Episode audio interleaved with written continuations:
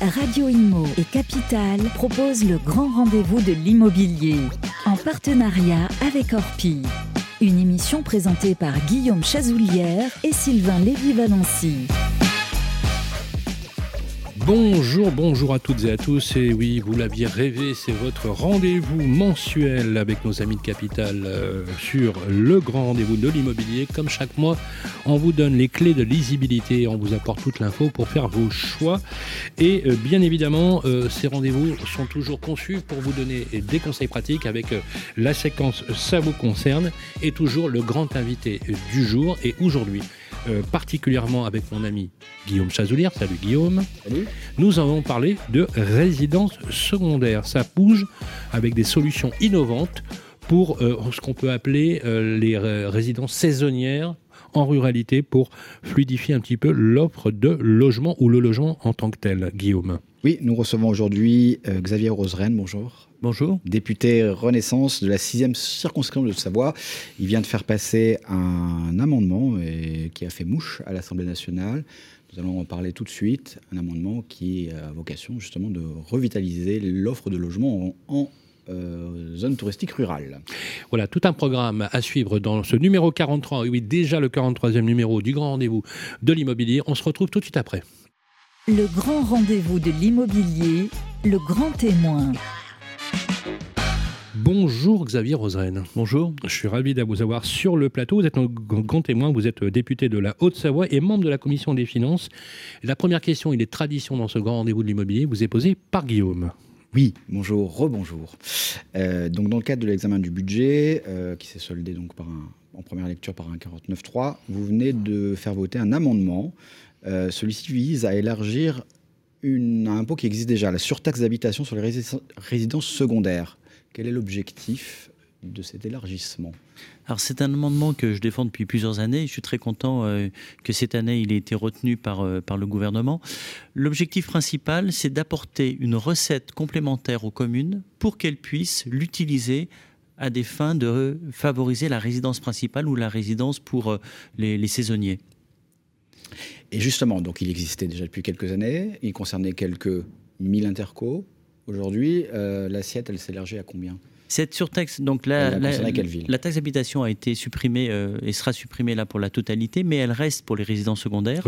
Et cette surtaxe d'habitation, elle va, euh, elle était, on pouvait avoir une surtaxe sur cette taxe d'habitation qui était autorisée pour 1000 communes qui étaient en zone tendue. C'était surtout des communes de 50 000 habitants dans une agglomération. Et donc toutes les communes touristiques dans lesquelles il y avait des zones tendues au niveau de, de l'immobilier, où c'est difficile de se loger, où l'immobilier est cher, on n'avait pas cette possibilité de mettre la surtaxe d'habitation. Donc on va passer de 1000 communes aujourd'hui à peu près 5000 communes.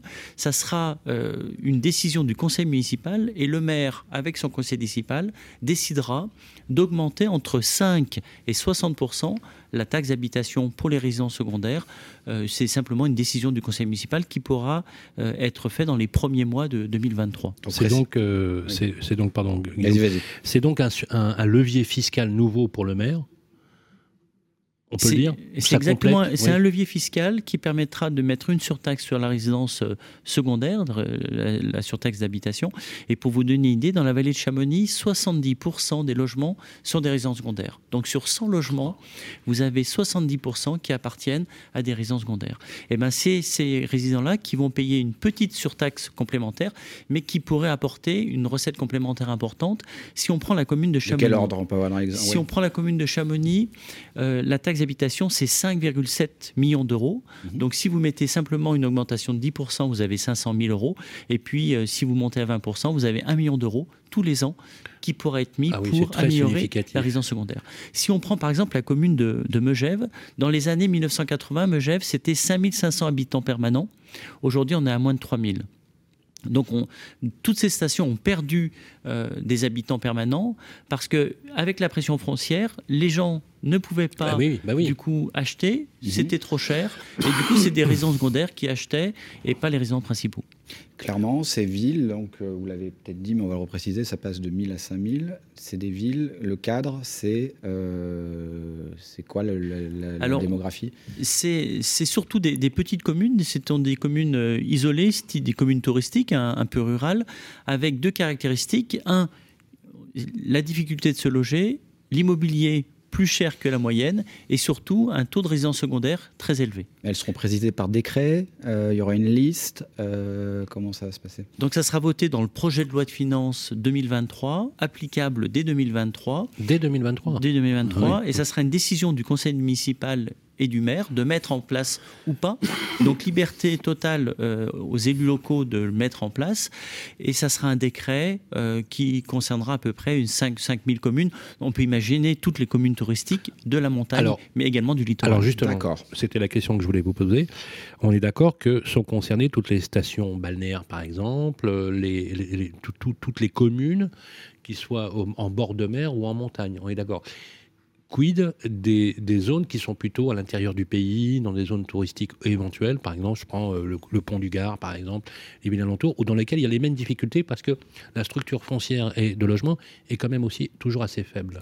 Les critères seront définis par décret, mais les principes, c'est un, euh, des zones tendues dans le sens où euh, le coût de l'immobilier est cher, où c'est difficile de se loger ou d'acheter des biens, et surtout où on a un pourcentage de résidence secondaire. Donc, ça ne sera pas forcément ça peut être dans le centre de la France, ça peut être n'importe où en voilà, France. Etc. Voilà, on est d'accord. Ça veut dire euh, parce qu'on a, on a des sujets dans le centre de la France effectivement dans lesquels il y a une offre de logement. Donc, le critère zone tendue par rapport au volume de résidence secondaire in situ dans la commune. C'est ça, zone tendue sur le coût de l'immobilier et le pourcentage de résidence secondaire. C'est-à-dire que la Bretagne comme la Corse euh, seront éligibles euh, du coup, à cette surtaxe d'habitation. Liberté des maires de l'appliquer. Par contre, euh, ces recettes qui seront dégagées seront fléchées. Elles Alors, devront être destinées à clairement pas du tout. Pas du tout. Ça veut dire que c'est une recette complémentaire qui va rentrer dans le budget de la commune. Et après, c'est vraiment au conseil municipal et au maire, dans son budget, de dire je vais utiliser cette recette complémentaire pour faire du logement permanent, favoriser soit du logement social, soit de l'accession à la propriété. Mais, ça doit être Mais il n'y a aucune obligation et ça pourrait très bien être mis dans le budget général et utilisé à autre chose. D'accord, mais ce n'est pas le but. C'est pas le but et je sais vraiment que les maires ne le feront pas. Pourquoi? Bah, parce qu'ils sont attachés à garder des résidents principaux. Et aujourd'hui, l'ensemble de nos, de nos stations, par exemple sur le pays du Mont Blanc, vous avez 70% de, de, résidences qui sont des résidences secondaires. On, perd des habitants permanents. Les gens du pays sont obligés de s'éloigner. Euh, le, lieu domicile-travail, du coup, est de plus en plus loin. Et on s'éloigne parce qu'on ne peut plus aujourd'hui euh, travailler et loger. On ne peut plus travailler et loger au même endroit, à Chamonix, à Megève, à Saint-Gervais. Alors c'est intéressant votre philosophie, c'est un peu avoir une nouvelle philosophie de la surtaxe d'habitation. Clairement, quand elle avait été fait voter euh, au départ, cette surtaxe d'habitation sur les quelques mille communes existantes, c'était pas du tout l'objectif. L'objectif c'était de, bah, mettre une surtaxe pour dire bah, vous allez pousser à, céder, à mettre en vente ces résidences secondaires, à en faire des logements. Ça, ça n'a pas du tout fonctionné. Non, mais c'est vrai que dans la perception, dans la perception du public, hein, j'entends, euh, l'idée de libérer euh, ou de surtaxer entre guillemets euh, les résidences secondaires, c'était permettre éventuellement mmh. des mutations pour entrer dans le parcours résidentiel plus long. Vous voyez, c'était ça l'idée. Mais apparemment, ça n'a pas, pas, dû fonctionner. Initialement, cette, euh, cette surtaxe d'habitation, euh, les zones tendues définissaient aussi la possibilité de mettre une taxe sur les logements vacants. Les logements vacants, c'est pas tellement la problématique des stations euh, touristiques ou des stations du, littoral, parce qu'on n'a pas de logements vacants comme dans, dans certaines villes. Donc initialement, c'était la taxe sur les logements vacants qui était possible, et après la surtaxe d'habitation. Mais c'est pas ça qui va résoudre le problème du logement permanent dans nos stations. C'est mmh. un premier outil qui pourrait être mis en place par les maires s'ils le souhaitent. Mais ça ne va pas révolutionner. Il, il faut qu'on aille plus loin et il y a d'autres solutions à apporter pour favoriser le logement permanent. Et on va en parler justement dans la deuxième partie. Parallèlement aux résidences secondaires, vous vous attaquez au logement vacant. Un logement vacant, c'est différent d'une résidence secondaire. C'est un logement qui est vraiment laissé vide, là, pour le coup, sur une commune, euh, pendant plus, plus d'un certain nombre de jours. Vous allez me définir. Qu'est-ce que vous faites sur les logements vacants? Euh, vous augmentez aussi les taxes et vous pensez que là, ça va, être, euh, ça va ramener du logement, voilà, pour le coup, euh, inciter à vendre en fait, pour, augmenter, pour, pour passer cette surtaxe d'habitation, on est passé par le. Alors, en fait, pour ces surtaxes d'habitation, on a utilisé en fait les zones tendues. Les zones tendues, elles permettaient deux choses de mettre en place le taxe sur les logements vacants et la surtaxe d'habitation, qui sont deux choses différentes. C'est deux choses différentes. Et donc l'IMER pour augmenter la surtaxe d'habitation, on l'a vu, mais également on en profite sur le PLF 2023 d'augmenter la taxe sur les logements vacants. Un logement vacant, c'est pas du tout une résidence secondaire, c'est pas du tout, c'est des logements qui sont plutôt euh, en ville, qui sont euh, non utilisés et qui sont euh, non habités. On confond souvent les logements vacants avec les lits froids. En station, on a très très peu de logements vacants parce que tous les logements sont utilisés. Par contre, on a beaucoup de, lits froids ou de résidences secondaires à la montagne, un lit froid, ça s'entend. Alors, euh, petit humour. Euh, juste pour bien, bien, bien compléter, pourquoi il y a des logements, il y aurait des logements vacants? Vous avez une raison à ça Pourquoi il y a des propriétaires qui laissent comme ça leur, leur, bien vide alors qu'ils pourraient en tirer profit? Moi, j'ai une circonscription qui est très touristique, au pied du Mont Blanc, euh, avec euh, des grandes stations euh, internationales, Chamonix, Megève, Les Ouches, Saint-Gervais, Samoin. Et en fait, on n'a pas tellement de logements vacants. Le logement vacant, c'est plus une problématique de ville, des gens qui mhm qui ont des biens, qui attendent, qui spéculent et mhm. qui ne veulent pas les remettre en service, soit pour la location, soit pour, euh, pour la vente. Donc c'est pour ça que la taxe, la taxe sur le logement vacant, en 2023, elle sera augmentée.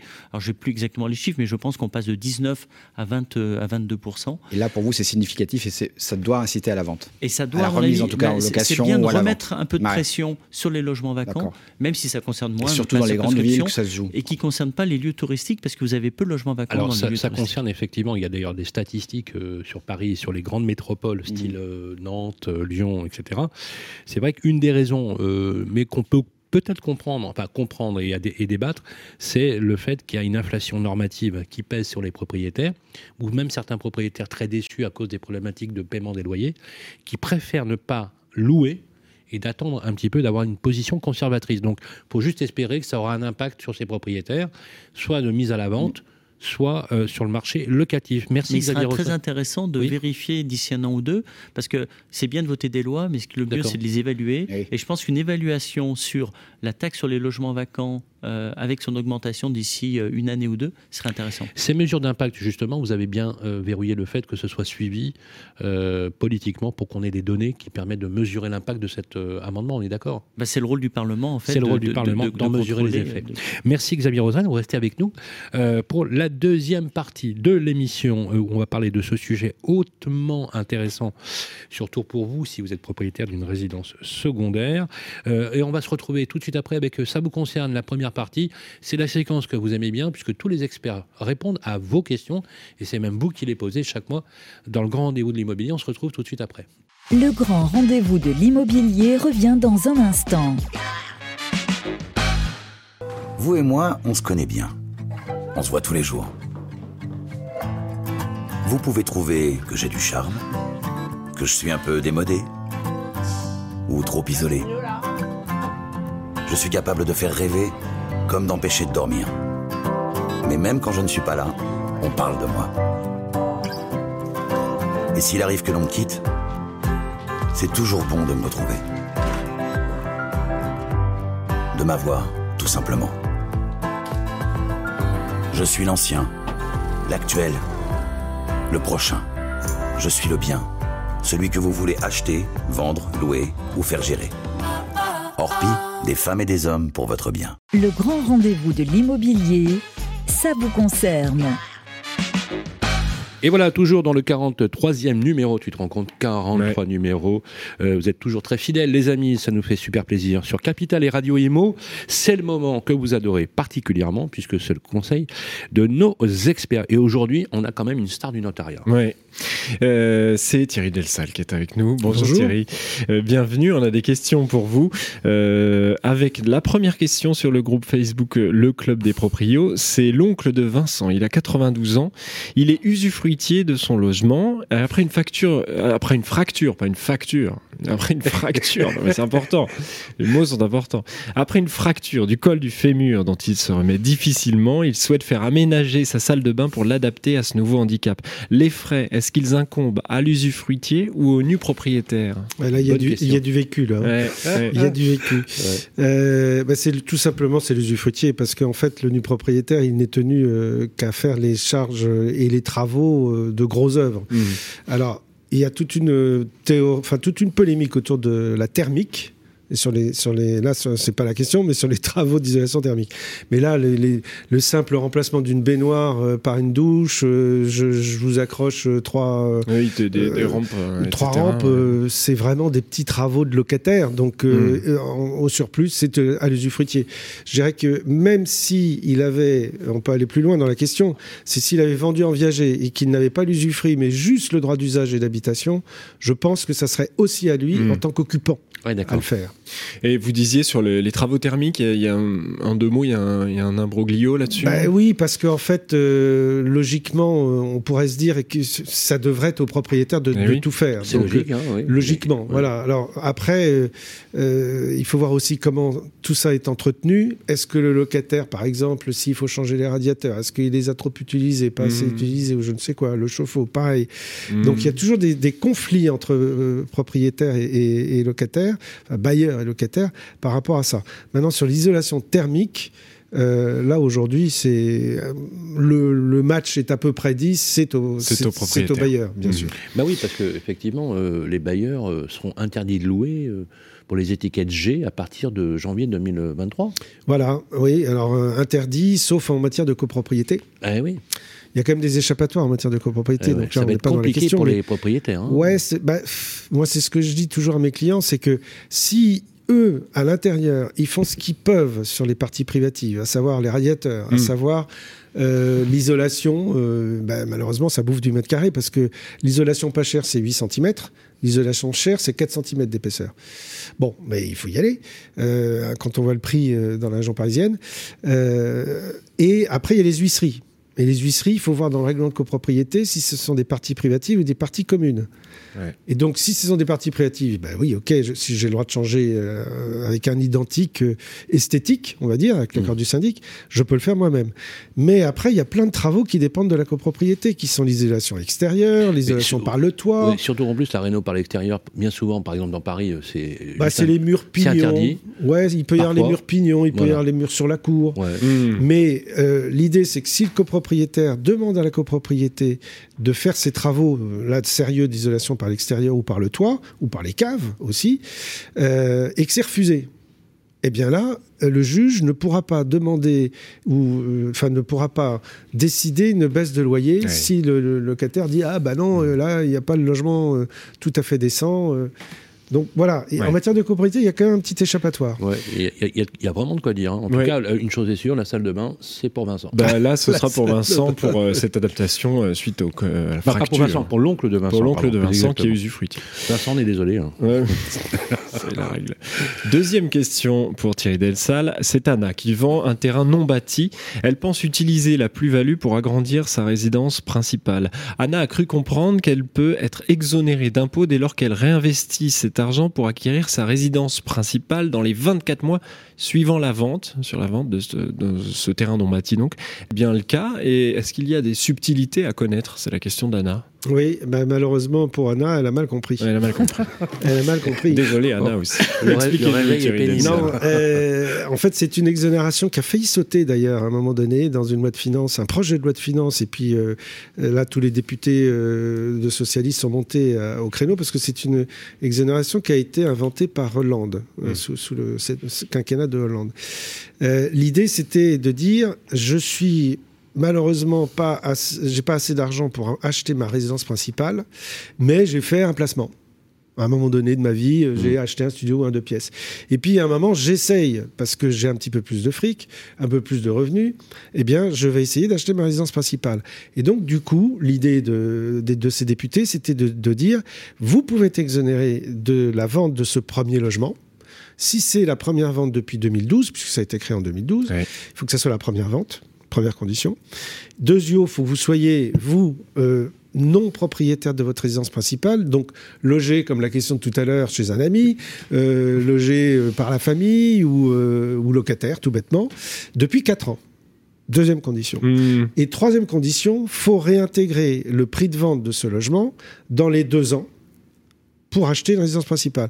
Donc si vous émettez tout le prix, vous êtes exonéré de toute la plus-value. Si vous émettez la moitié du prix, vous êtes exonéré de la moitié. Voilà. un petit peu tout ça.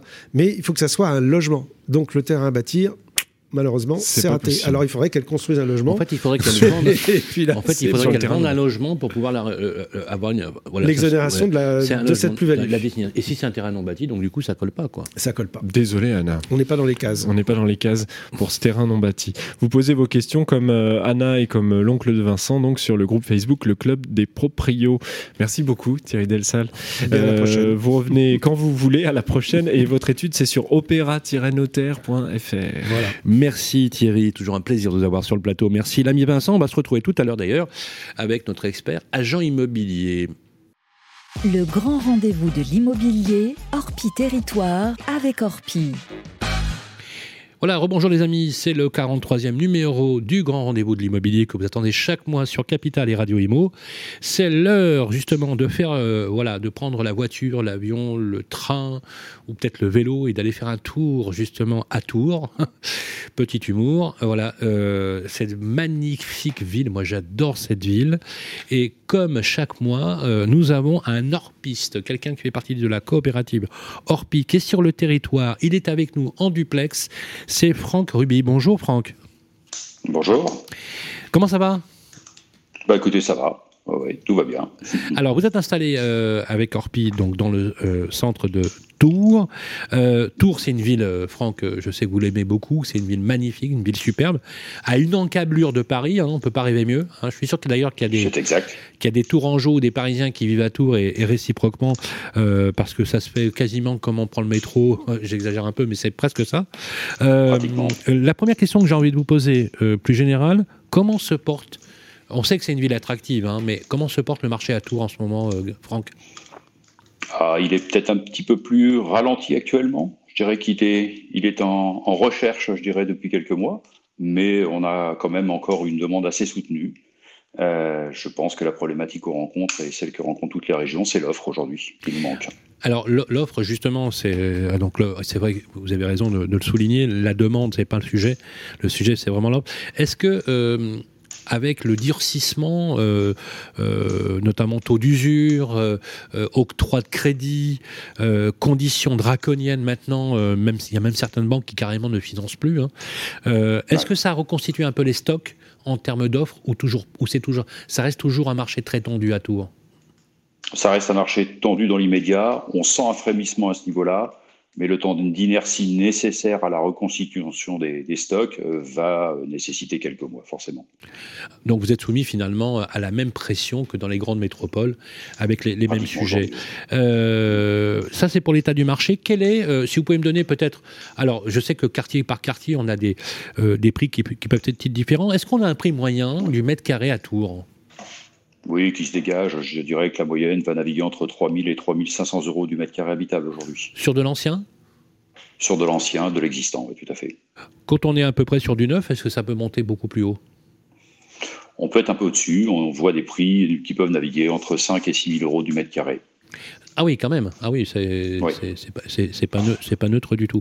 Euh, 3 000, 3 500 euros sur l'ancien, c'est vraiment un prix maximum. Est-ce qu'on peut dire que dans Tours, par exemple, il y a des quartiers prime? Sur de l'ancien qui sont vraiment, euh, où, l'offre même est, rare d'ailleurs. Oui, oui, on a des quartiers bien sûr, on peut les nommer, le quartier des Prébans, le quartier cathédrale, le quartier des Halles, qui sont en général des quartiers globalement à 15, grand maximum 20 minutes à pied de la gare TGV euh, en centre de Tours. Euh, qui sont les quartiers, je dirais, les plus demandés actuellement. Donc à Tours, finalement, comme dans toutes les villes très proches des grandes métropoles, quand on est dans des quartiers gares à 5, 10, 15 minutes à pied, c'est hyper bankable, quoi. Tout à fait. Aujourd'hui, euh, je dirais même encore plus, encore plus qu'avant, et notamment avec l'arrivée maintenant du télétravail. Alors justement, c'est ma deuxième question, euh, Franck. Est-ce que vous avez constaté à Tours, euh, post-Covid, une augmentation significative de, de, personnes qui viennent Alors, Île-de-France, mais ça peut être d'autres grandes métropoles où les gens se sont dit euh, voilà, euh, euh, la ville Tourangelle par, par expérience sera une ville intéressante pour nous. Oui, complètement, complètement, complètement. On a des chiffres là-dessus. Grosse demande. C'est quoi C'est 10% ah, de plus C'est 20% de plus Ça serait quoi? Je vous dirais entre 10 et 15 peut-être de plus, mais c'est ah toujours super compliqué à évaluer. On n'a pas vraiment de, de, chiffres clés pour ça. Mais il y a eu une demande beaucoup plus forte post-Covid, comme vous le disiez. Donc, lié à l'arrivée du télétravail et à cette logique euh, qui ont permis aux entreprises euh, d'alléger les coûts. aux gens qui n'avaient peut-être pas les moyens d'accéder à la propriété, voire d'avoir un espace plus important, de partir quelques jours en province, tout en continuant à travailler sur, sur Paris ou les plus grosses métropoles, bien sûr. Question, on a parlé effectivement de la tension de, l'offre, hein, c'est une évidence aussi.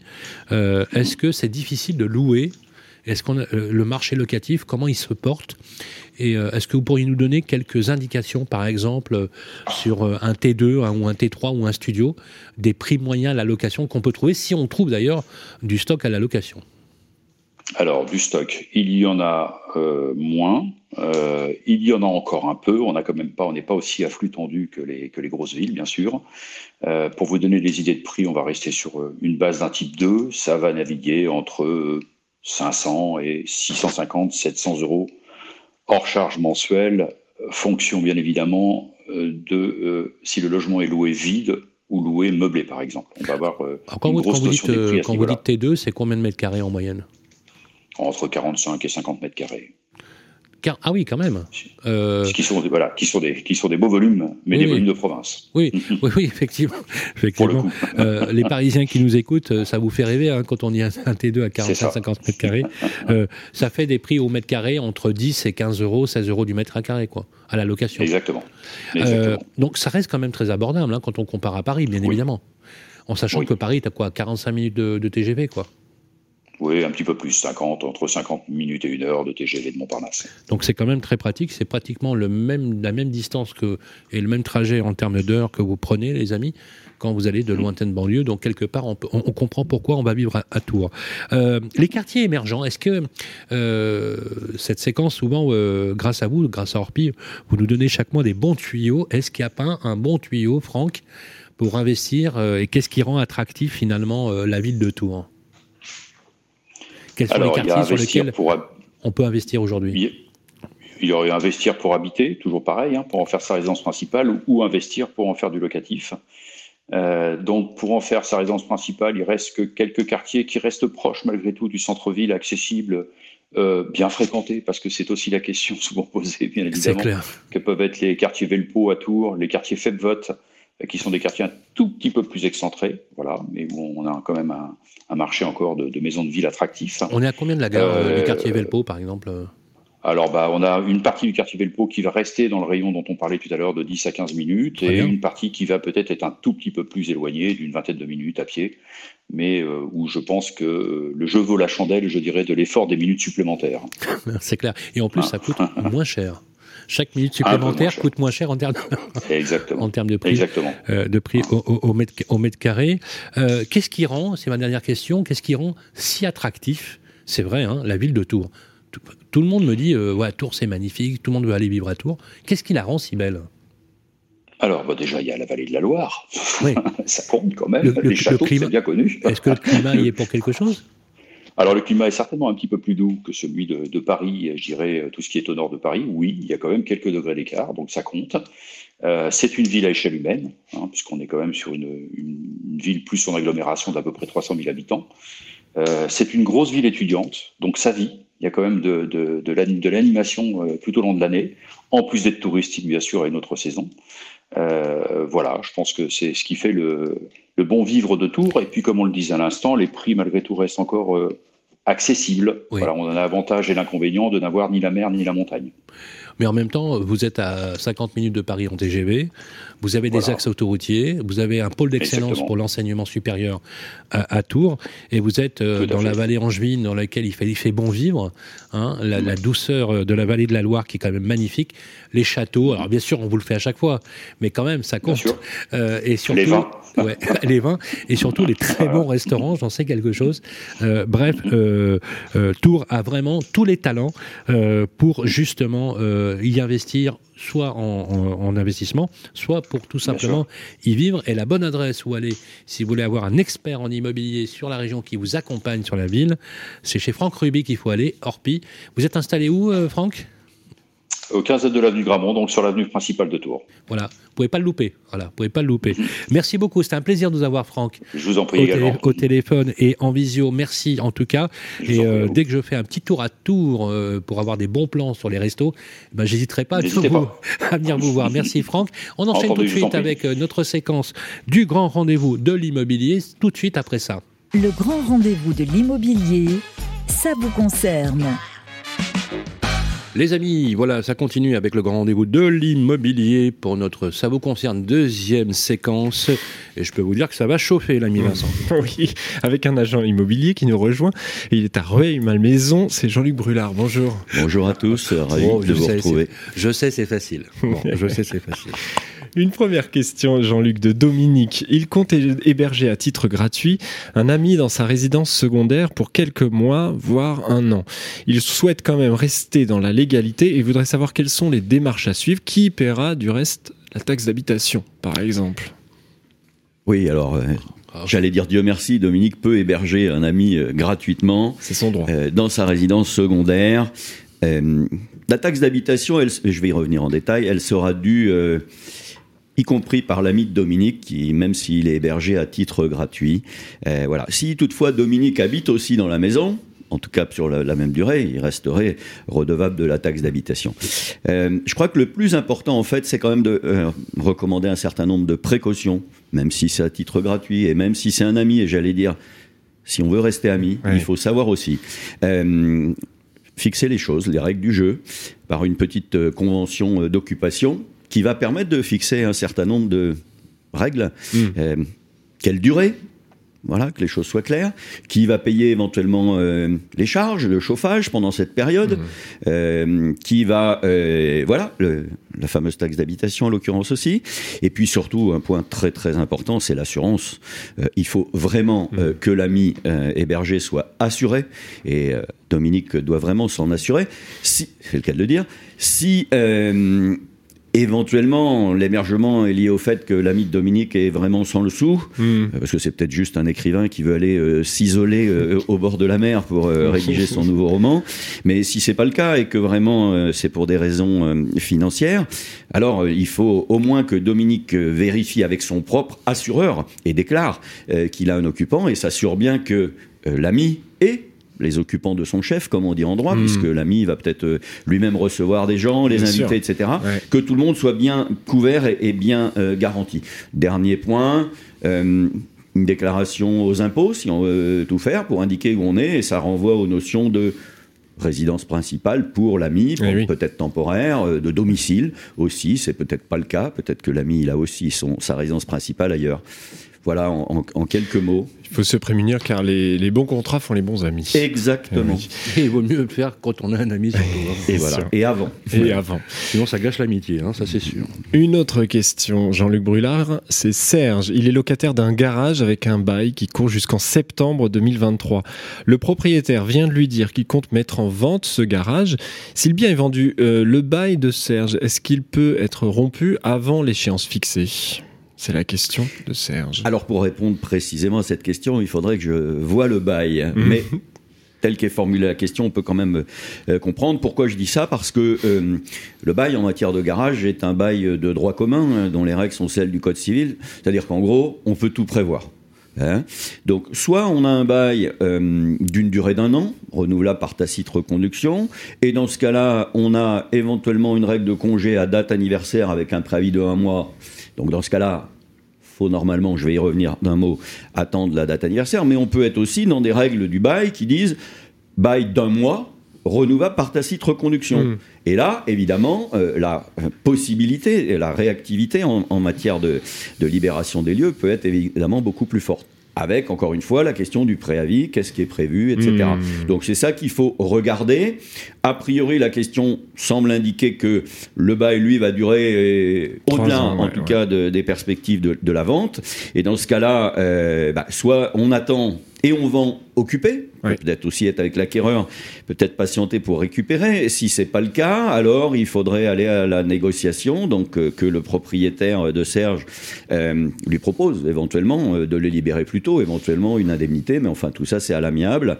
Mais au sens du bail, encore une fois, ça dépend vraiment des règles qui sont fixées dans ce bail mmh. de droit commun, où toutes les possibilités sont offertes, contrairement à un bail mmh. d'habitation qui lui est très protecteur pour le locataire et qui fixe de, euh, d'ordre public un certain nombre de règles et d'obligations, bien sûr. Merci beaucoup, Jean-Luc Brulard. Vous posez comme Serge et Dominique vos questions sur le groupe Facebook Le Club des Proprios. Euh, Jean-Luc, on vous retrouve sur agence-immédiat.fr, une agence de proximité à Rueil-Malmaison. Voilà, si vous voulez un bon agent immobilier, vous allez à Rueil-Malmaison. La bonne adresse, c'est chez Jean-Luc Brulard. On enchaîne tout de suite avec le reste de nos programmes. Merci Jean-Luc. Le grand rendez-vous de l'immobilier, le grand témoin. Voilà, après la séquence de nos experts, le grand témoin, deuxième partie, toujours accompagné de Xavier Roseren. Merci d'être avec nous, Xavier. Vous êtes euh, député de Haute-Savoie. Merci d'être avec nous. Alors, oui, effectivement. Vous êtes là parce que vous avez fait voter des, amendements qui, ont pour but, on va le rappeler, de, booster l'offre de logement, augmenter l'offre de logement en, en, zone touristique rurale, notamment par une augmentation de la surtaxe d'habitation sur les résidences secondaires. Mais il y a d'autres pistes qui sont déjà évoquées. Le ministre du Logement, lui, a évoqué une autre piste, c'est euh, bah, sortir les Airbnb, les fameux Airbnb de ces, euh, en tout cas les limiter euh, dans ces zones touristiques rurales, en incitant, en revoyant la fiscalité, en durcissant cette fiscalité pour inciter les propriétaires bailleurs à remettre en location, mais en location, on va dire, plus longue durée, classique, avec des locataires qui y vivent. Est-ce que vous soutenez euh, cette proposition et comment pourrait-elle se mettre en place? Parce que le ministre n'a pas encore détaillé tout ça. On a cette année, dans le projet de loi de finances 2023, voté une surtaxe d'habitation qui est un, outil parmi d'autres, mais qui ne va pas euh, permettre de résoudre les problématiques de logement dans les stations touristique à la mer comme à la montagne, où vous avez des gens qui ne sont, peuvent plus rester l'endroit où ils travaillent, euh, que ce soit à la mer ou à la montagne, parce que le, logement est trop cher. Donc il faut trouver des solutions au logement. Parce que si vous n'avez pas des gens que vous pouvez loger, vous n'avez vous pas de travailleurs et les gens du pays sont obligés de soigner leur lieu de travail avec des problèmes aussi de, de qualité de l'air. Donc ce que propose le ministre, à mon avis, est très intéressant. Ça veut dire que aujourd'hui, c'est plus intéressant de louer à la semaine en meublé par Airbnb à Britel ou Omlidez par une plateforme votre logement plutôt que de le louer à l'année. Et tant que la fiscalité, elle sera plus favorable à la location à l'année, vous prenez pas de risque d'impayé parce que ben, vous changez de locataire toutes les semaines, vous avez un peu plus de travail, vous louez plus cher. Donc il n'est pas normal aujourd'hui, si on veut favoriser la location à l'année, que la fiscalité soit plus intéressante. Donc ça, c'est un levier, à mon avis, très intéressant. Toute la majorité qui, le... qui pourrait être efficace. En avril dernier, la ministre du Logement à l'époque avait sorti Loc Avantage. Loc mhm. Avantage, c'était de dire si vous louez moins cher à l'année, vous avez en contrepartie une réduction d'impôt qui est proportionnelle. Vous louez 15% que la moyenne du marché, et eh ben vous avez 15% en réduction d'impôt. Donc c'est aussi des pistes, c'est Loc Avantage et c'est en train de, en train de se mettre en place. Loc Avantage Alors, on, Parce a quelques résultats qui ne sont pas hyper probants quand on voit la taille du moi, parc locatif. J'ai vraiment pas vu euh, les résultats, mais il faudra regarder parce que ça se met juste en place. Il faut que ça soit facile à mettre en place. Apparemment, c'est un petit peu compliqué, mais, mais c'est des outils intéressants. On est sur la fiscalité. Et je pense aussi pour favoriser la résidence permanente euh, dans nos stations de, montagne ou à la mer, c'est aussi de travailler sur la succession. Lorsque vous avez un chalet qui se vend dans nos montagnes, les frais de succession des fois sont tellement élevés, parce que le bien est cher, que les gens ne peuvent pas payer les frais de succession et sont bah, obligés de, vendre. Bah et du coup, ils vendent un résidence secondaire et on perd encore une résidence principale. Donc ce qu'il faudrait, c'est que s'il y a un engagement de vivre 10 ou 15 ans dans cette résidence en résidence principale, on pourrait diminuer les frais de succession parce que c'est à destination de la résidence principale. Et si c'était vendu avant, pour plein de raisons de changement de vie, on pourrait rattraper à ce moment-là, euh, du coup, la, partie succession. Et puis quelque chose sur lequel aussi je me bats depuis un moment, et je sais que le groupe Modem aussi est beaucoup sur le sujet, c'est travailler sur euh, la taxation, ce qu'on appelle des flux au lieu de travailler sur les stocks. Quand vous mettez une taxe d'habitation, vous taxez le stock. Vous avez des résidences secondaires tous les ans, vous les taxez un petit peu. Si vous taxez le stock. Eh ben nous, on pense qu'il faudrait taxer le flux à la vente. Ça veut dire au moment où se vend le bien. Droit de mutation, quoi. Sur le droit de mutation, il faudrait, quand vous dépassez 22 ou 30 ans, vous n'avez plus du tout euh, de plus-value immobilière. Mhm. Eh ben, je pense que pour ces résidences-là, il faut revoir ce système-là. C'est un énorme travail, mais ça serait très efficace. Quand vous dites euh, revoir, ça voudrait dire que quelle que soit la durée, on serait fiscalisé. Exactement. Ça veut dire ce que vous voulez, c'est un impôt à vie. C'est un impôt à vie sur des ah, biens qui ne ah. sont pas la résidence principale. Non, mais je suis d'accord. Mais euh, je suis d'accord, mais on va faire notre journaliste et on va vous dire euh, parce que le, en France, selon le droit, la résidence principale, c'est le domicile fiscal. Oui. Donc si je me domicilie dans ma résidence principale pour en faire mon domicile fiscal, même si je n'y vis pas, j'ai pas résolu forcément le problème. Exactement, mais vous savez, le, français, euh, c'est le spécialiste pour essayer de trouver. Euh, mais oui, c'est ce que c'est le sens de ma question parce que ça remonte déjà. Non, mais c'est ce qu'on nous dit. On, dit, bah. on, sait aujourd'hui l'encadrer et on pourrait, on pourrait l'encadrer. Mais il faut quand même se poser la question. Euh, vous avez des gens qui bloquent une résidence secondaire pendant X années simplement pour attendre et la sortir après sans plus-value. Et eh ben ça c'est pas bon du tout pour l'immobilier et c'est pas bon pour la résidence principale. Et ça c'est très français par contre. Donc ça veut dire limiter euh, cet euh, avantage fiscal, mais donc jouer sur les droits de mutation ou pas? Eh ben dire que lorsque on vend une résidence qui a été en majorité une résidence secondaire, on n'est jamais, on, est toujours une plus-value. On a toujours une plus-value. Et sur les droits de mutation, ça peut jouer ou pas? Les droits de mutation, c'est-à-dire on pourrait les droits de mutation en fait continuent à fonctionner. Bah oui. vous non, on pourrait aussi euh, jouer sur les droits de mutation. Euh, ah, et spécialement sur les résidences secondaires. C'est pas juste quelque chose que vous avez. Ça serait le même principe. Ça serait, ça serait une Là, façon. C'est vraiment effacer la l'avantage fiscal de, de l'abattement du temps sur la résidence secondaire. ça pourrait être, ça pourrait être par ce biais-là des droits de mutation. Et puis il y a un principe qui est constitutionnel, c'est l'équité face à l'impôt. Euh, dans lequel effectivement tout ça pourrait être attaqué, parce que je ne doute pas un instant que certains propriétaires pourraient euh, attaquer l'idée. On va parler des droits de succession, parce que vous l'avez évoqué. Euh, ce que vous dites, je reprends les éléments, c'est que vous dites voilà, comme c'est très très cher, euh, les héritiers et qui pourraient être, euh, utiliser, par exemple, un chalet, euh, je prends un exemple, chez vous, comme résidence principale, ne peuvent pas parce qu'ils sont obligés de vendre le bien pour payer les impôts. Et du coup, le, bien qui pourrait continuer à être dans la, vie de l'habitant dans la, dans la localité, bah, il s'en va au bénéfice de quelqu'un qui a les moyens d'acheter une résidence secondaire dans laquelle il sera juste un mois par an, par exemple. C'est combien? Qu'est-ce que vous envisagez? Une franchise des droits de succession? Vous envisagez des plafonds? Comment ça se passe? On n'est pas rentré dans le détail. Mais, dans, votre idée, ça serait quoi? Dans tous les cas, ça serait une vraie diminution avec un engagement de l'utiliser en résidence principale et euh, pendant 10 ou 15 ans. Parce, qu'il y, a, déjà des franchises euh, pour les ayants droit. Les, par exemple, je vous avez les franchises classiques oui, pour oui, la oui, je prends les réservataires, par exemple, qui sont quand même plutôt bien lotis au-delà d'un certain chiffre. Il y a là aussi la possibilité de faire des donations entre vifs ou des donations euh, euh partage, par exemple.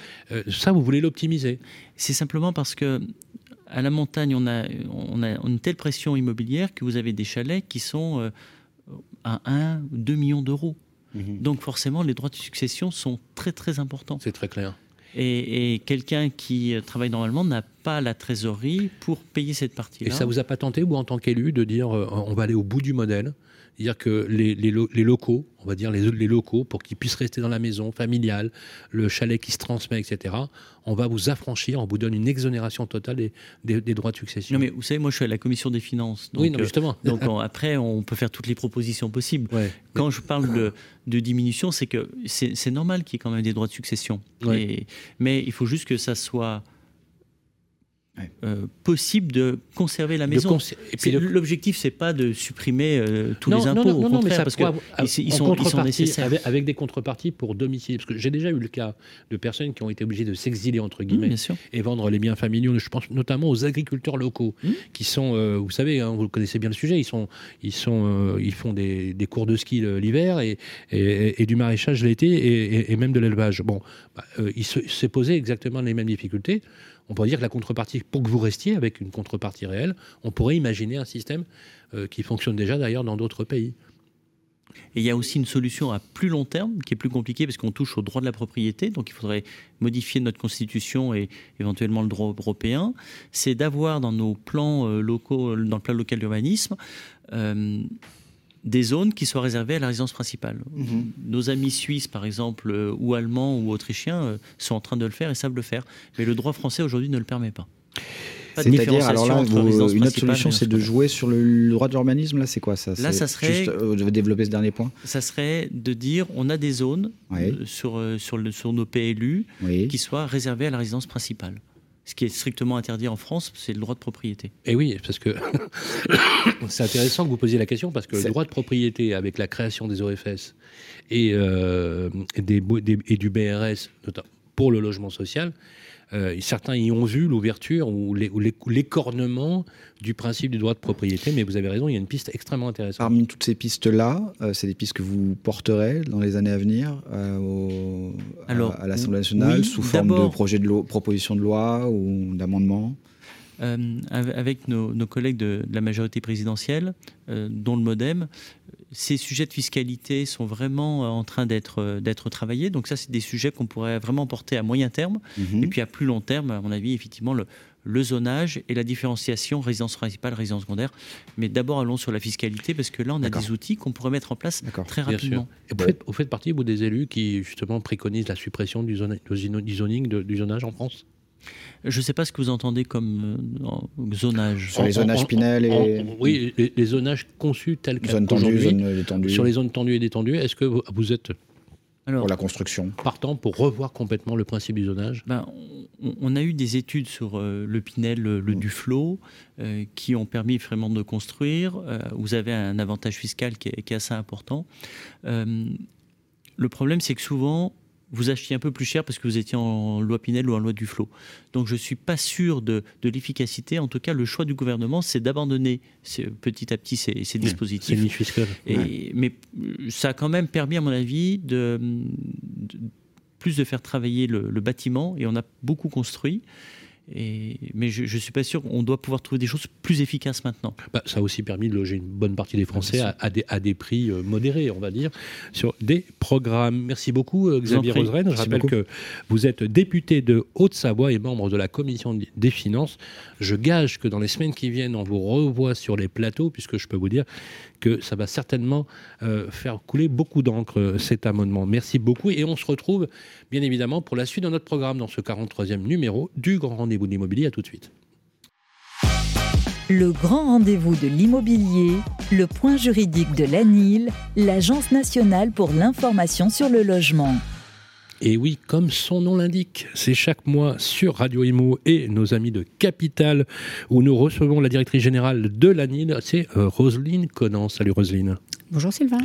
Alors aujourd'hui, Roselyne, on avait décidé de parler d'énergie. Alors c'est un peu la dent creuse en ce moment, on parle que de ça. On parle de hausse des prix, surtout des aides mises en place pour commencer. Euh, parlez-nous euh, notamment du plan de sobriété du gouvernement. Et d'ailleurs, on a un peu un scoop, hein, ça date euh, d'aujourd'hui, avec un décret qui a étendu le bouclier tarifaire, vous allez me dire, au, gaz, au gaz dans le collectif et jusqu'au 31 décembre 2022.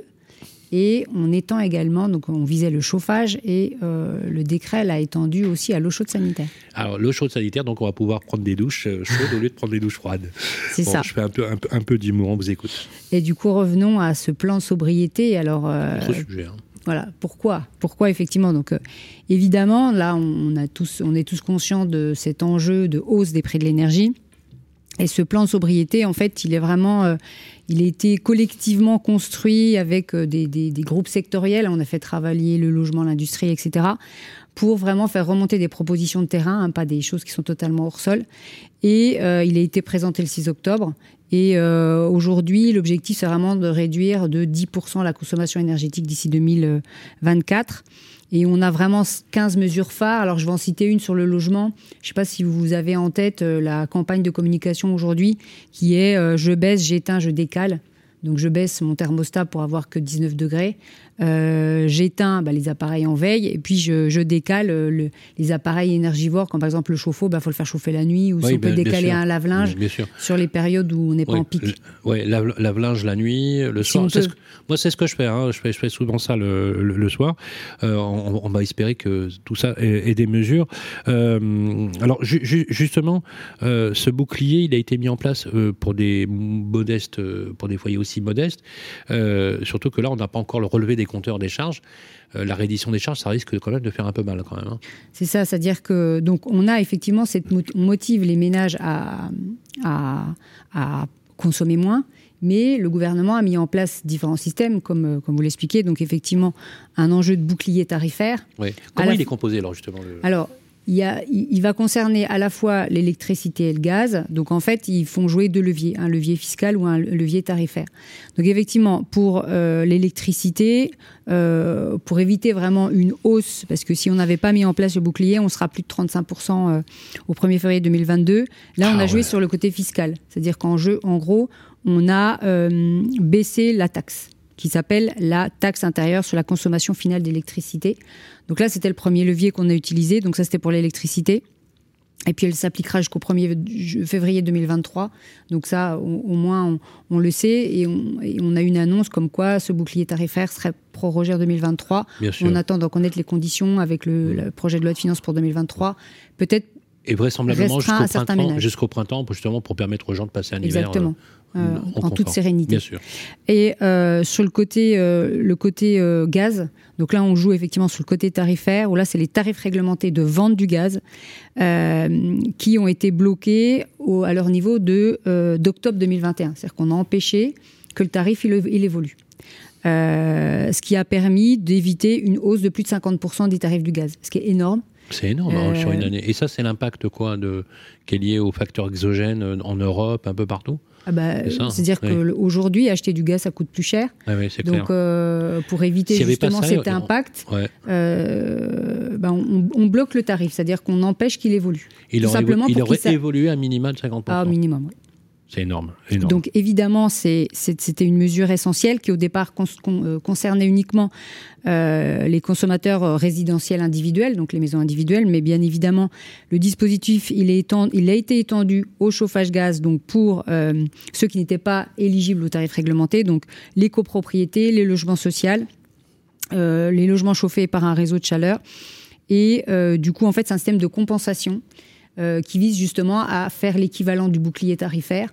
Et du coup, là, c'est le bailleur social ou le syndic qui perçoit et ça, ça ne se ressent pas du coup dans les charges générales puisqu'on a cette compensation. C'est comme un abondement des charges pour le bailleur social qui évite de le répercuter trop, trop fort, on va dire, à, ses, euh, à, ses, occupants, ce qui est plutôt une très bonne chose. Hein. Oui, et c'est vrai que c'est cette disposition-là hein, qui a fait l'objet de ce décret aujourd'hui qui euh, l'étend, enfin le proroge jusqu'à la fin de l'année et l'étend aussi à l'eau chaude sanitaire puisqu'on ne concernait que, le chauffage. Et comme je le disais, donc ce bouclier, il sera reconduit normalement en 2023. Euh, et euh, à voir effectivement qui va être visé. Est-ce qu'on va quand est-ce qu'on saura, euh, quand le Parlement aura pris sa décision, que ce bah, sera traité C'est intégré dans le projet de loi de finances loi de pour 2023, donc, ça sera, donc on le saura au plus tard, au 31 décembre. Au 31 décembre ouais, quand le, 2022. Quand le texte sera publié au JO, après euh, voilà, la fin des discussions, le Conseil constitutionnel et, on va dire, le, la démarche habituelle. Alors, je ne vois pas comment ça pourrait être retoqué parce que franchement, euh, quand on voit le besoin, euh, ne serait-ce que jusqu'au printemps, pour, le, pour, le, pour ceux qui sont, parce qu'il faut quand même le rappeler à ceux qui nous écoutent, c'est surtout pour les foyers les plus modestes qui sont très exposés et c'est pas une mince affaire. Il y a une d'autres aides possibles, notamment le chèque énergie. Alors, le chèque énergie, c'est pas nouveau. Hein. donc euh, on le connaît bien puisqu'il été mis en place euh, dès 2018 à titre expérimental sur certains territoires. Il était étendu donc à l'ensemble de la France. Donc il avait remplacé en 2018 euh, les tarifs sociaux de l'énergie. Donc qu'est-ce que c'est en fait le, chèque énergie? C'est c'est voilà un chèque que l'on reçoit, mais c'est automatique. C'est-à-dire que à partir du moment où on habite un logement qui est qui a été imposé un jour à, la taxe d'habitation, que l'on déclare ses revenus aux, impôts et qu'on est en dessous d'un plafond de ressources, euh, le chèque énergie va vous être envoyé directement à votre domicile pour payer euh, les différentes formes d'énergie que vous pourriez utiliser. C'est pas que pour l'électricité et pour le gaz, ça vaut aussi pour le fuel, euh, pour le biogaz, etc. Enfin voilà, c'est vraiment l'objectif, c'est de vous aider à payer vos factures, donc pétrole liquéfié, fuel domestique, bois, biomasse, autres combustibles, peu importe. Alors, ce chèque énergie, il est il était entre 48 euros et 277 euros. Euh, jusqu'en 2021. Il a été bonifié. Un seul chèque. C'était un chèque, voilà. Il était bonifié en 2021 de 100 euros complémentaires. Et là, depuis, la, Première ministre a annoncé en, septembre qu'il y aurait un chèque complémentaire, un chèque énergie exceptionnel entre 200 ou 200 euros qui sera adressé aux ménages avant la fin de l'année. Mais qui s'ajoute à ce qui est déjà qui prévu. Qui s'ajouterait déjà. Ah oui, d'accord. Bah, imaginons que c'est 45 ou 50 euros. Et eh ben là, ça on ferait 300 euros. Voilà, on recevra. Donc on a eu effectivement un, complément en 2021. Là, on aura un, nouveau complément en 2022. C'est vrai que pour des petits foyers, c'est pas c'est pas neutre. Hein. Et, et, euh, on a un chèque énergie fuel de 100 ou 200 euros qui également, en fonction des revenus, euh, sera envoyé à la fin de l'année euh, pour les ménages qui se chauffent bien évidemment au fuel. On a étendu effectivement le profil puisque c'était ceux qui étaient déjà bénéficiaires du chèque énergie, mais on étend le profil. pour les ménages qui recevaient déjà le chèque énergie, ils vont recevoir le chèque fuel automatiquement. Mhm. Pour ceux qui n'avaient pas, qui n'étaient pas bénéficiaires mais qui ont des petits revenus, on a une plateforme qui s'appelle chèqueénergie.gouv.fr euh, sur laquelle vous pouvez faire les, les, les facile, euh, alors, c'est lié aux conditions de ressources et on le reçoit automatiquement, À partir du moment où les revenus sont déclarés et qu'on a effectivement dans l'habitat collectif. Euh, non. toute forme d'habitat. tout, tout. Peu euh, importe. Les conditions de ressources, c'est quoi, Alors, on est sur, alors, euh, ça s'appelle, c'est 10 800 euros par unité de consommation. Euh, ça dépend du nombre de personnes dans le ménage, voilà. Et ce qu'il faut savoir, c'est que. Ça, ça fait pas beaucoup, ça, hein, 10 800 euros. Bah, après, c'est. Si on est juste au-dessus, on est à 11 000, euh, c'est ah bah, c'est pas possible. C'est coup près, euh, voilà. Parce qu'un revenu fiscal de 10 800 euros, c'est. Alors ça, c'est par unité de consommation. Donc ah ça veut dire que c'est pas, c'est pas pour le ménage. Hein. Ah, d'accord. Ok. en fonction du nombre de personnes, on va le, on va le multiplier par le nombre de personnes dans le ménage. Ok. ok. voilà, vous avez, vous avez mieux compris parce qu'effectivement. Euh, euh, c'est pour ça que quand je parle d'unité de consommation. Et ce qu'il faut savoir, c'est que dans la loi de finances rectificative, dans le second projet de loi de finances rectificative, on envisage de faire le même chèque pour ceux qui se chauffent au bois. D'accord. Donc il y a eu fuel, et là, et le bois. on va bientôt avoir le bois. Donc en fait, euh, ils l'ont étendu à toutes les sources d'énergie. Ah bah Quasiment. Là, bah, le chèque exceptionnel, on l'avait étendu au fuel, on va l'étendre au bois, mais le chèque énergie, il fonctionne pour tout le monde. Alors, euh, on va terminer avec le fameux bonus. Alors, j'ai pas tout compris, vous allez nous expliquer. Le bonus sobriété, qu'est-ce que c'est? Alors, Peut-être aussi, et pour compléter euh, les aides de l'État, peut-être aussi parler de l'aide d'action logement. Oui, ah oui, absolument. Qui ne concerne que le parc social, qui est le Fonds énergie action logement, mhm. qui est une aide qui peut aller jusqu'à 600 euros. Par foyer. par foyer. Qui va être attribuée aux locataires du parc social. À condition d'être salarié Ou pas salarié, les deux. Ah, les deux. L'un ou l'autre. Très bien. Euh, ça va concerner les deux. Euh, il faut justifier d'une augmentation de charge supérieure à 100 euros par mois ou recevoir une régularisation de charge de plus de 1000 euros. Euh, un reste à vivre de moins de 15 euros par personne par jour. Enfin bon, ça, en fait, la personne ne va pas le voir directement parce que c'est une plateforme et c'est le bailleur social qui va gérer tout ça. Ah donc, oui, donc c'est beaucoup plus pratique pour les occupants. Alors, le locataire n'aura rien à faire. En fait, c'est le bailleur qui va s'occuper de tout. Et qui va décider finalement que tel et tel occupant est éligible à cela. C'est-à-dire qu'il va y avoir une, une plateforme hein, qui existe déjà, qui sera en fait qui sera opérationnelle le 12 décembre, exactement. Le 12 décembre 2022, donc d'ici un peu plus d'un après d'ici un mois. Et là, euh, qui s'appelle Soli Aid. Euh, et du coup, euh, euh, les bailleurs sociaux feront, euh, le nécessaire et euh, permettront justement à ces locataires qui auront une grosse régularisation de charges, puisqu'ils connaissent le niveau de ressources de leurs locataires, de pouvoir bénéficier donc de cette aide qui peut aller jusqu'à 600 euros et c'est pas négligeable. Alors, on en revient à nos fameux bonus. Ben oui. Alors, l'idée vient effectivement d'une volonté de, de récompenser, on va dire, les foyers qui devenaient consommateurs, peu consommateurs qui ont amélioré économes en, termes d'énergie. C'est-à-dire qui ont fait qui ont fait baisser ou qui feront baisser leur consommation d'énergie. Donc, euh, les fournisseurs ont été incités à proposer ces offres commerciales euh, à des clients effectivement qui sont les, plus sobres. Alors, on a trois entreprises qui ont répondu présent et qui ont proposé justement ces offres. On a Engie. Euh, qui va lancer ce qu'on appelle sa campagne qui s'appelle Mon bonus Mon bonus Engie qui a démarré donc en octobre. Et les clients, il faut être volontaire, hein, qui vont réduire suffisamment leur consommation d'énergie, vont avoir des primes. Voilà. Donc euh, là, pour le moment, c'est très récent. Il y a Total Energy qui a lancé une campagne qui s'appelle Bonus Conso, qui va débuter effectivement ce mois-ci et qui va permettre aux ménages qui se chauffent à l'électricité et qui réduisent leur consommation d'au moins 5% entre le 31 novembre et le 1er mars à bénéficier d'une prime allant de 30 à 120 euros. Et là aussi, sous condition de ressources non. ou pas? Donc la seule condition, c'est l'amélioration des coûts d'énergie. Voilà. Donc quelle que soit la nature du foyer, si, vous économisez plus, de, plus de 5%, vous avez un, vous avez un, bonus, sans distinction. Et EDF a lancé l'option Tempo, qui permet de bénéficier de tarifs avantageux 343 euh, jours par an, en contrepartie des jours de pic, qui seront plus chers, 22 euh, dans l'année, pour inciter justement à faire des économies. Donc voilà, renseignez-vous en fonction de vos fournisseurs d'énergie. On peut trouver toutes ces informations de façon didactique chez vous aussi? Alors, vous pouvez évidemment euh, solliciter euh, vos ADIL hein, qui, euh, qui peuvent vous qui renseigner. Qui disposent de l'information qui disposent de l'information. Vérifiez qui est votre fournisseur d'énergie pour savoir s'il fait partie des, des, des, trois fournisseurs qui vont proposer ces offres. Euh, après, sur le site des fournisseurs, vous avez effectivement ces offres qui sont explicitées. Euh, c'est vrai que c'est assez lisible et compréhensible par Tout tous. À fait.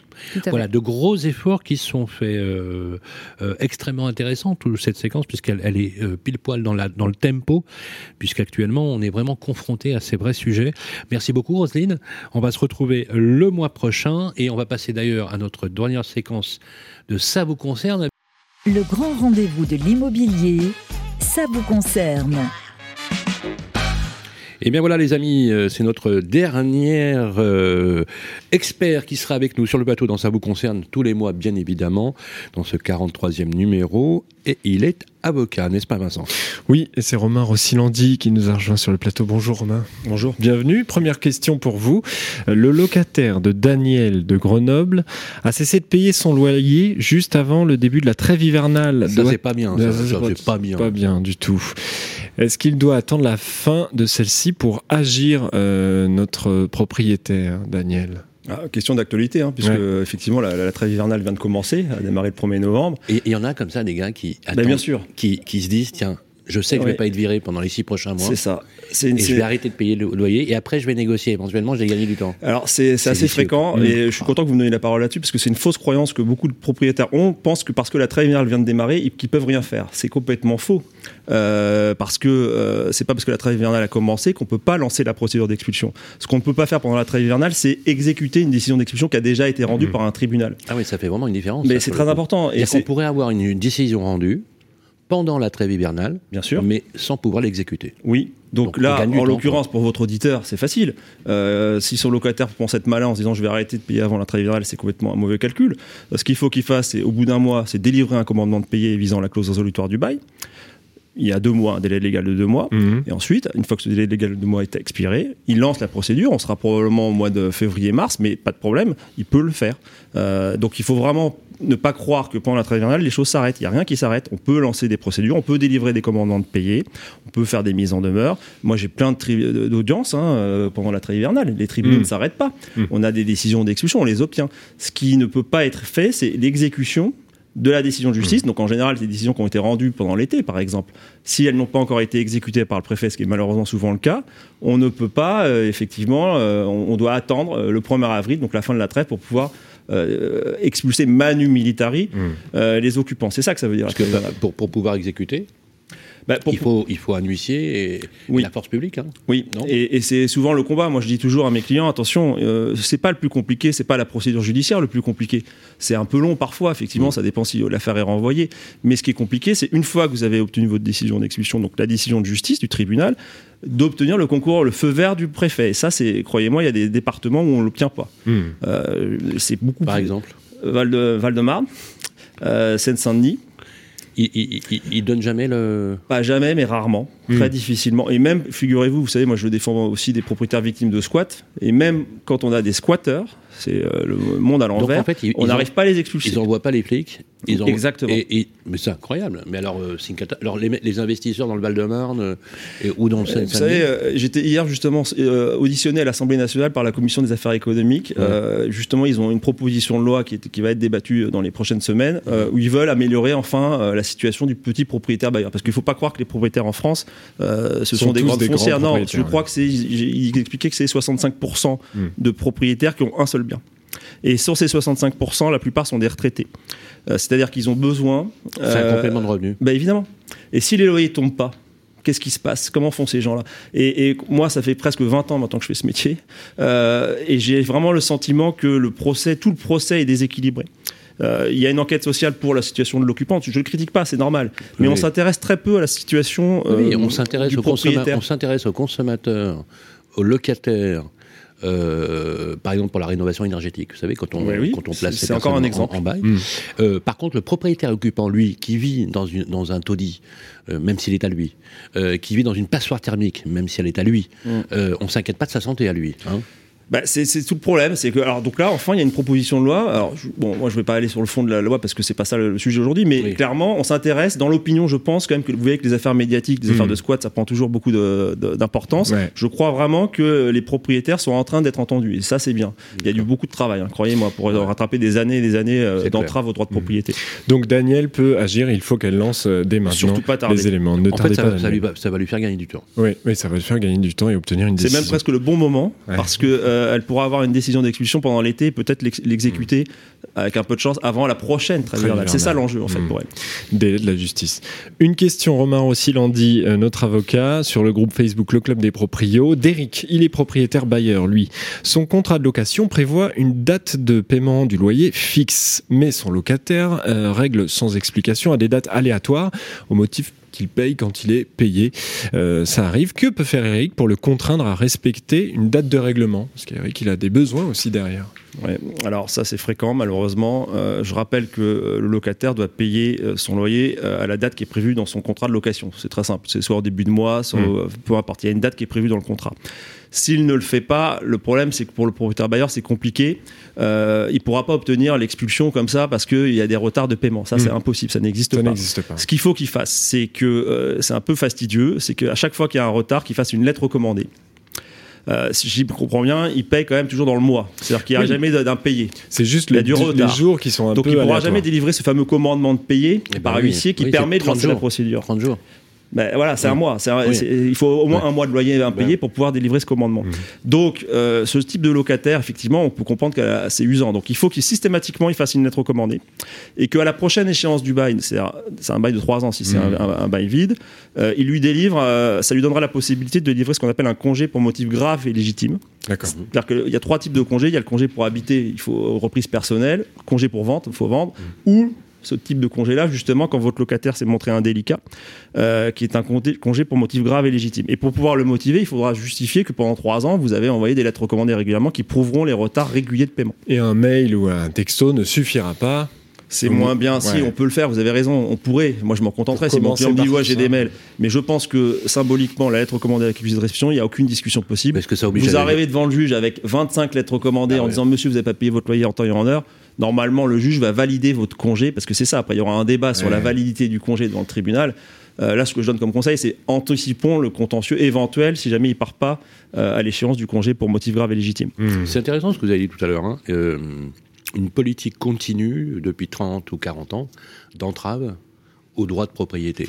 C'est bien le sujet du jour. Hein. moi, je le, constate surtout dans les tribunaux. Hein. Bien sûr. Pendant 20 ans, au début, les dossiers d'expulsion, je les plaidais un petit peu mezzo voce, comme on dit, c'est-à-dire j'étais pas très fier de solliciter l'expulsion d'un locataire. ça fait jamais plaisir. Je vous le dis mm. encore aujourd'hui. Et, je, vous précise que je défends aussi des locataires. Ça m'arrive moins souvent, mais je défends aussi des locataires. Je me suis jamais interdit de le faire. Mm. Et aujourd'hui, j'ai l'impression quand même que je verse au débat, euh, par exemple, les crédits euh, de mes clients qui ont des échéances à respecter. Et si les loyers tombent pas, ils peuvent pas rembourser la banque. Et ça, avant, c'était pas du tout examiné par les tribunaux. Mm la situation du propriétaire. Et aujourd'hui, je pense quand même que ça joue, notamment dans l'octroi des délais, parce que les tribunaux peuvent accorder des délais de grâce, vous savez, jusqu'à 36 mois aux locataires. Mmh. Et donc, dans ces cas-là, le tribunal est moins enclin, en général, à accorder des délais si on démontre que le propriétaire est lui-même dans une situation très difficile. Très clair. Merci beaucoup, Romain Rossi-Landy. Pour trouver un bon avocat sur Internet, vous tapez rossi-landyavocat.fr et sinon, vous êtes boulevard de Sébastopol à Paris. C'est ça. Merci, Romain. Merci, Vincent. On va se retrouver le mois prochain et avant, si vous avez du temps, derrière l'écran, vous allez postez vos questions à l'ami Vincent qui vous y répondra sur le groupe Facebook euh, des proprios géré par nos amis de Capital. Le grand rendez-vous de l'immobilier, Guillaume Chazoulière, Sylvain Lévy-Valency. Et oui les amis, je suis triste comme vous, c'est la fin de ce 43e numéro du Grand Rendez-vous de l'immobilier. J'espère qu'on vous a beaucoup aidé cette fois-ci avec nos experts à vous donner les bons tuyaux. Euh, si vous êtes propriétaire d'une résidence secondaire, vous l'avez entendu, et pas, pas, préparer à la surtaxe. Euh, et pourquoi pas, de toute façon, je vais vous dire, l'idée c'est quand même de loger les gens là où ils se trouvent et notamment dans ces zones tendues. Vous pouvez bien sûr podcaster cette émission comme d'hab sur les plateformes d'écoute. On est sur la plateforme de Capital et de Radio Imo. N'hésitez pas également à nous poser toutes les questions, comme chaque mois, sur le groupe euh, Les Proprios, euh, géré par notre ami Guillaume, j'allais dire Sylvain, Guillaume. Oui, Guillaume. Voilà, l'autre face voilà, de, de, de ce grand rendez-vous. Euh, Guillaume, on va parler de rénovation énergétique, c'est un peu la dent creuse. Hein, ouais, ce sera notre euh, dernier rendez-vous de l'année. C'est un gros, gros sujet, on le sait, porté par la majorité également. C'est comment renforcer, euh, remodifier ces aides à la rénovation énergétique et inciter les gens à mieux isoler, rendre plus performant leur logement. Ouais, d'autant plus qu'on va entrer dans le janvier 2023, vous avez vu, les étiquettes G vont être interdits à la location, donc c'est le moment de vous donner les bons tuyaux et les bonnes clés de lisibilité, parce que je peux vous dire qu'il en faut, pour bien comprendre dans les méandres de la rénovation ce qu'il faut faire justement pour rénover euh, votre bien, que vous soyez occupant ou que vous le mettiez en location. Les amis, on se retrouve le mois prochain. Prenez soin de vous d'ici là. Le grand rendez-vous de l'immobilier, en partenariat avec Orpi, 1350 agences immobilières partout, rien que pour vous. À retrouver sur les sites de Radio Imo et Capital.